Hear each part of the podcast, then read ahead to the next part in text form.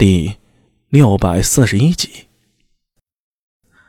衣冠家最下层是卖绫罗绸缎、产衣布料，看上去啊像是裁缝衣铺，但其实却是一家美食店。这里有萧家的馄饨、更家的粽子、樱桃碧螺、冷炒土块。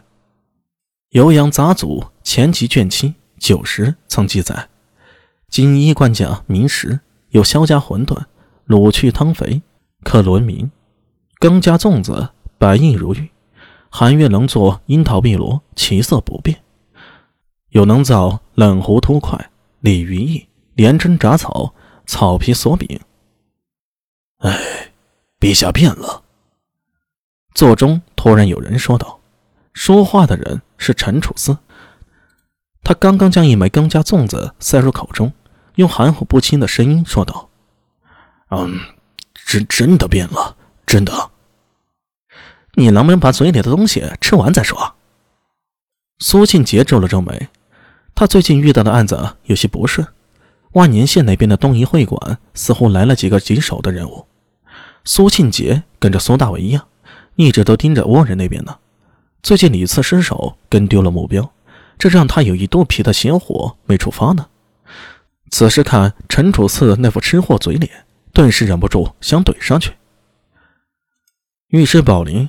刚吃了一口樱桃碧螺，也不去管苏庆杰了，向着苏大为说道：“阿弥啊，你是不知道，最近朝中发生了几件事儿，正好闲得无事儿，我给你讲讲。”啊，你说。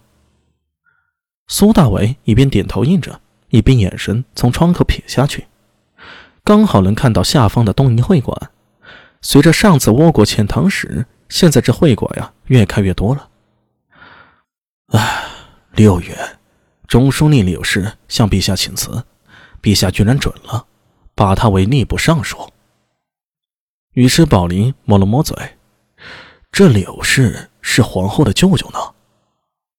苏大为这一桌子聚齐了陈楚四、苏庆杰、御史宝林，又新加了一个薛礼。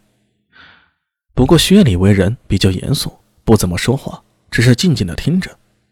苏庆杰眼里闪了闪。说起方才怼人的气势，他一脸若有所思，向着苏大为说道：“阿米，你怎么看？”“还能怎么看呀？这里有事想试探陛下。”苏大为随口说道：“，阿米，你倒不问呢。”陈楚四呵呵一笑，继续说道：“柳氏后面站的可是长孙无忌呢。上次万年宫之时。”陛下好像就变了许多，遇事强硬了不少。长孙无忌大概有些摸不准陛下的脉了，所以让柳氏试探一下。依我看呢，他请辞是假，其实是想看看陛下心意。定是如此。可没想到陛下这次这么果断，直接准了。这下柳氏哭都来不及呀！哼，这事儿啊，最后生气的。大概还是长孙无忌吧，他和陛下，皇后那边也会恐慌吧。苏大为耳边听着众人说话，感觉声音啊，仿佛离自己越来越远了。他的思绪却是飘向了大兴宫。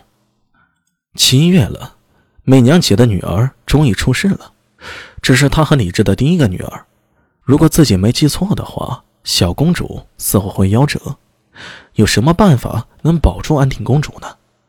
据史载，安定公主夭折后，麟德元年追封安定公主，谥号思，齐鲁博古吹及共葬所需，等同亲王的等级。于于德业寺迁于崇敬寺。一个“思”字，道尽了李治与武媚娘对女儿的哀痛和思念。后来《宋史》出《新唐书》里，居然神乎其神的写上。武则天亲手掐死女儿安定公主，嫁祸给王皇后，这才令李治动了废后之念。但是这个时代，作为亲身接触李治和武媚娘的人，苏大为根本不相信《新唐书》。论史料的话，更古老的《旧唐书》里可没说武媚娘杀女，反倒是隔了几百年后，宋朝编制的《新唐书》和《资治通鉴》里出现了这个故事，说的有鼻子有眼。好像当时他们在场一样，这不扯犊子吗？再说了，以现在李治对五妹的宠幸，武媚娘需要杀女儿来让李治废后吗？脑子进水了吧？李治免去柳氏中书令之职，就是明显的信号了。这位大唐皇帝对长孙无忌一派已经不能容忍了。废后只是永徽年前李治与长孙无忌两者政治斗争的序幕而已。我能做点什么呢？苏大为皱眉苦思。我能为阿紫和安定小公主做点什么呢？叫人一声阿紫，那便是亲人了。这孩子就是自己的外甥女，怎么能眼睁睁的看着她夭折？可是自己总不能提前跟阿紫说小公主会夭折吧？这可如何是好？一时间，苏大为陷入了深思中。